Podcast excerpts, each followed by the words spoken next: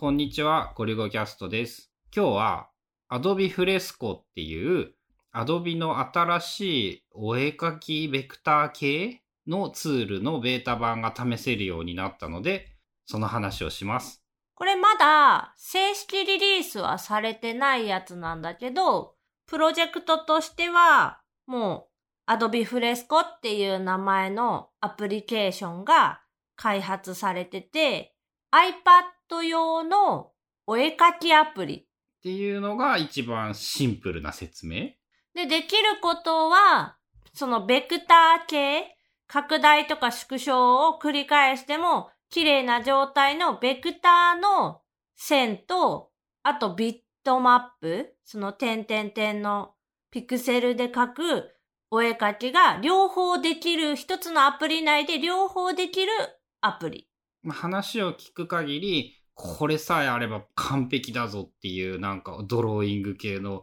極めるところまでいった系アプリっていう印象？まあ、説明としてはそういう感じ。で、まあ、Adobe のアカウント持ってる人だったら、こう、ベータテストに登録しますみたいなので、メールアドレスで登録しとくと、順番にその招待していってもらえるっていうので、今日ちょうどその参加 OK になりましたよっていうメールが来て、実際に試してみました。小1時間ぐらい試せと。試したかな？で、えっ、と、インターフェースってそのアプリケーションの画面とか書いてるところっていうのは、まあ、共有できない、公開できないんだけど、使ったその使用感とか、あとは実際にそのアプリを使って書いた作品っていうのは、どんどんその公開して自由に公開していいよみたいな。つまり、ポッドキャスト向きのコンテンツなわけですね。そう感想なら言ってもいいけど、画面は見せたらダメ。でさ、これの、なんて言うんだろう、UI とかがさ、どれだけ iPad に最適化されているかってさ、ある意味、Photoshop on iPad だったっけ、名前は。を、がどうなりそうかみたいなものの前触れっていうか、そういう意味でもいろいろとどうなんだろうって気になるところなんだけど、まあ、実際使ってみた感想で言えば、まあまあ、その iPad に最適化されてるかなーっていうぐらいで、まあままあまあ、個人的感想ね。あ、まあそれは主観しか言えないので主観でいいと思います。で、まあもうちょっとこう、いろいろできるんじゃないかなとは思うけど、まあ、この機能性とか書きやすさ、操作性とかを考えると、まあこれぐらいいるんかなっていう。なんかさ、画面を反対側から覗き込んだ状態なんだけど、レイヤーがすごいサムネになってる？それって普通？これはよくある、お絵描き系アプリで言うと、よくある形かな。サムネでプレビューができる。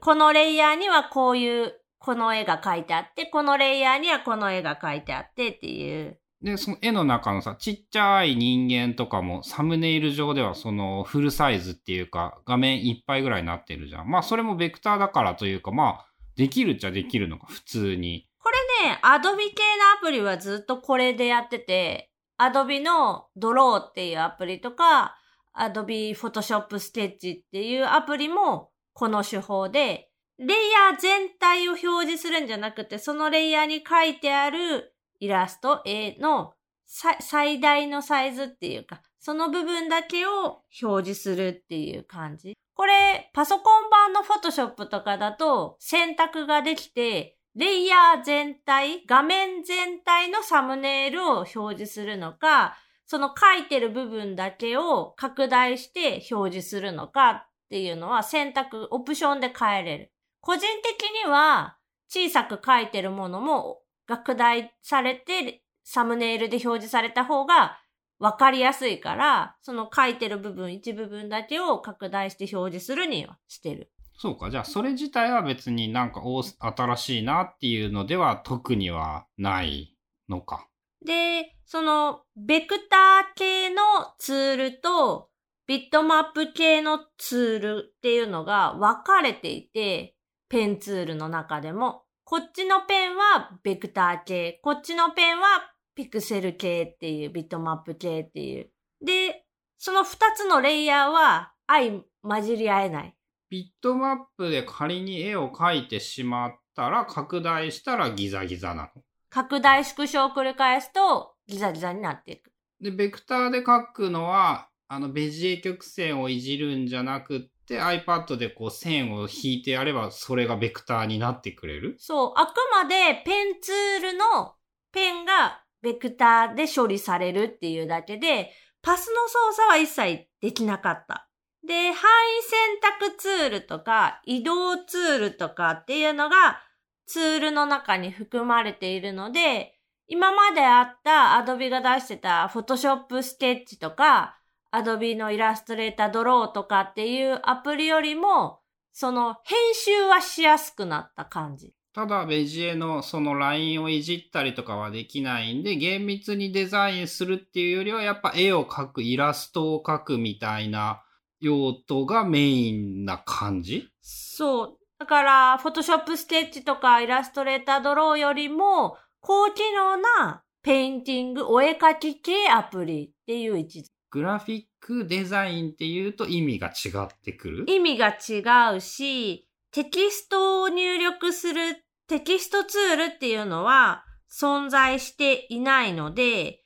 そういう意味では、あの、グラフィック系ソフトとは言い難いかな。まあくまでお絵描き系。iPad で使える Adobe が考える最強のお絵描きアプリが多分これっていうイメージ。で、水彩のブラシとか、油絵のブラシみたいなのがちょっと特徴的で、かなりその、リアリティある混ざり方をする。まあいい感じなの。まあ、書いてる感じはいい感じ。ただ一つだけ言うと、もともと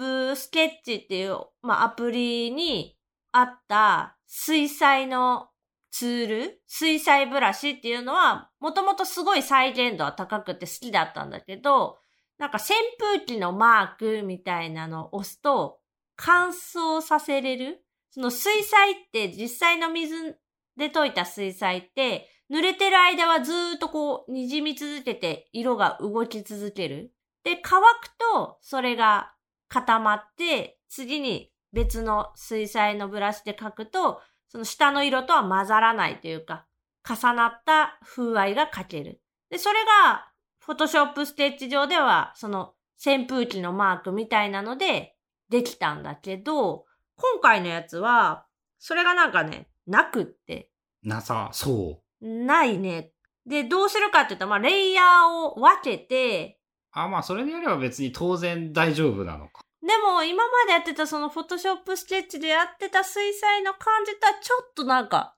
違うから、まあこれは好き嫌いがあるんじゃないかなってちょっと思う。春菜はどっちが好みフォトショップスケッチの前のその今出てる Adobe のフォトショップスケッチの水彩ブラシの方が好み。乾かすボタン。乾かすボタンがある方が好き。直感的だからってことなのかな？うーん、その、色を重ねていくみたいなことが、まあそっちの方が水彩っぽい。ぽい。で、今回のやつも、その、ゴリゴリに塗り重ねていく。なんか油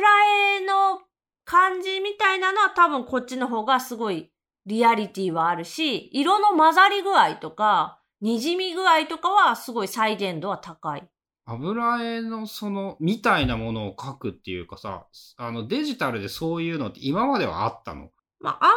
り、あるっちゃあるけど、そのペインティング系？例えば昔からあるパソコンのソフトで言ったらペインターとかは、その厚塗り系が得意なアプリとかって言われてて、あるにはあるけど主力というか有名なものではなくって、それはやっぱアナログで描いてる人の方が多かったとか、そういう雰囲気なのかな？まあその、あくまでもデジタルのやつで言うとちょっと嘘っぽくなるっていうか、その実際にキャンバスの上でこう油絵の具がこう混ざったりとか、塗り重なっていく厚み感みたいなのはなかなか出せなかったんじゃないかなと。まあ、現実の厚みは今の iPad ではどこまで行っても絶対できないしね。で、それがまあだいぶ再現度高く出せてるっていうのがこの Adobe Fresco っていうお絵描きアプリ。ちょっとまだ正式リリースがいつになるかとかも分かってはいなくて、まあ多分その秋に Photoshop on iPad が出るので、それと同時？まあ、全部 Adobe、あの、なんだったっけ？Adobe Max かでな、全部やるんでしょ、っていう感じだよね。秋に Adobe Max っていうその Adobe のイベントがあって、多分そのイベントに合わせて正式リリースになるんじゃないかなっていう感じです。あの分類としては、春菜の中の iPad アプリのライバルが Procreate のライバルというものになるの？そうだね。お絵描き系のアプリで言うと、多分プロクリエイトが一番近いかな？あ、一ついいところで言うと、バケツツールがあるのはすごい評価は高かっ塗りつぶした。が。塗りつぶしができる。現状の期待感で Procreate とフレスコを、こう、どっちに期待ができるっていうと、どっちな感じ？ブラシのカスタマイズが、やっぱまだその、プロクリエイトのカスタマイズに追いつけてないというか、まあ追いつく気がもともとないのか、多分今後は、フォトショップ用のブラシとかを読み込めるようになるとは思うんだけど、まあまだ全然試してはなくって、あの、デフォルトで入ってるブラシしか使え、使ってないけど、まあ、ファイルから読み込みっていうのがあるから、フォトショップに読み込める、イラストレーターに読み込めるタイプのブラシファイルであれば何でも読み込めるとは思う。ただ、アプリ内でその調整っていうのがいまいちできない。太さとか、あとその、なんて言うんだろう。多少の散布とかシェイプとかっていう、その調整ができる筆圧でこう変えていくとか、速度によって変えるっていうのはあるんだけど、プロクリエイトのブラシ設定に比べると、設定項目数が少ない。現段階でブラシになんかこう、調整が入らない限り、今のところプロクリエイトの方が春菜は好みだと言える。まあ、お絵描きツールの決め手って結局ブラシ自分が好きなブラシがあるかないかとか使えるかどうかになっちゃうから、そういう点で言うと、まだちょっとプロクリエイトの方が春菜的にはありかなっていう。まずさ、あの、これを話すと終わらないので、今度聞いてみようと思うんだけど、やっぱブラシって重要なの。俺はね、ブラシがね、何者なのか未だに理解できなくって。いやー、これブラシは結構重要だと思う。自分が好きなブラシ、書き心地とか、まあ、ボールペンとかでも一緒で、自分が好きな書き心地、太さ、その、ペンの大きさとか、そういう話そあのブラシってなんか俺が見たものはさ、模様がついててさ、この、これはな、何者なんだっていう、こう想像がつかなさすぎるもので、まあなんかあらゆる人が大事だって言ってたり、ブラシを作って売るだけで生活できるようになった人みたいなのもいたりとかですごそうなんだけど、まあそれを話すともう一テーマ全部終わらないのでまた今度にしましょうっていうところですが、まあ、フレスコ、プロジェクトジェミニー、元プロジェクトジェミニーの感想をざっと一言でまとめるとどんな感じでしょう水彩ブラシとか油絵のブラシ、油彩のブラシの再現度はすごく高い。で、拡大縮小とか範囲選択してそこをマスクするみたいな機能も入ってるので、より高度なその絵が描けそ多分 Adobe 入ってたら全部無料で使える。まあ無料とは言わな。う。まあ、Adobe ID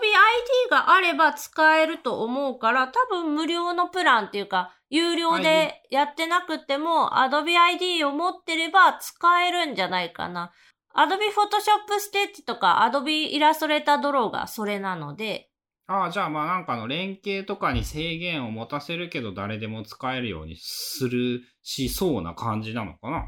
多分すると思う、これは。その、このフレスコを使うために有料の契約が必要みたいなのは多分ないと思う。まあ期待値は高そうですか？高そう。まあ、もうちょっと使ってみて、こう、おすすめの使い方とか、これがすごくいいみたいなの？まだまだまあ触ってほんと1時間ぐらいなので、もうちょっと触ってみて、またこのポッドキャストとかで喋る分にはどれだけ言ってもいいらしいからね。スクショダメらしいけどっていう。うん。た、多分ね。多分ね。ということで、Adobe の、まあ、iPad 用お絵かきアプリでいいのかな？のフレスコについてのお話でした。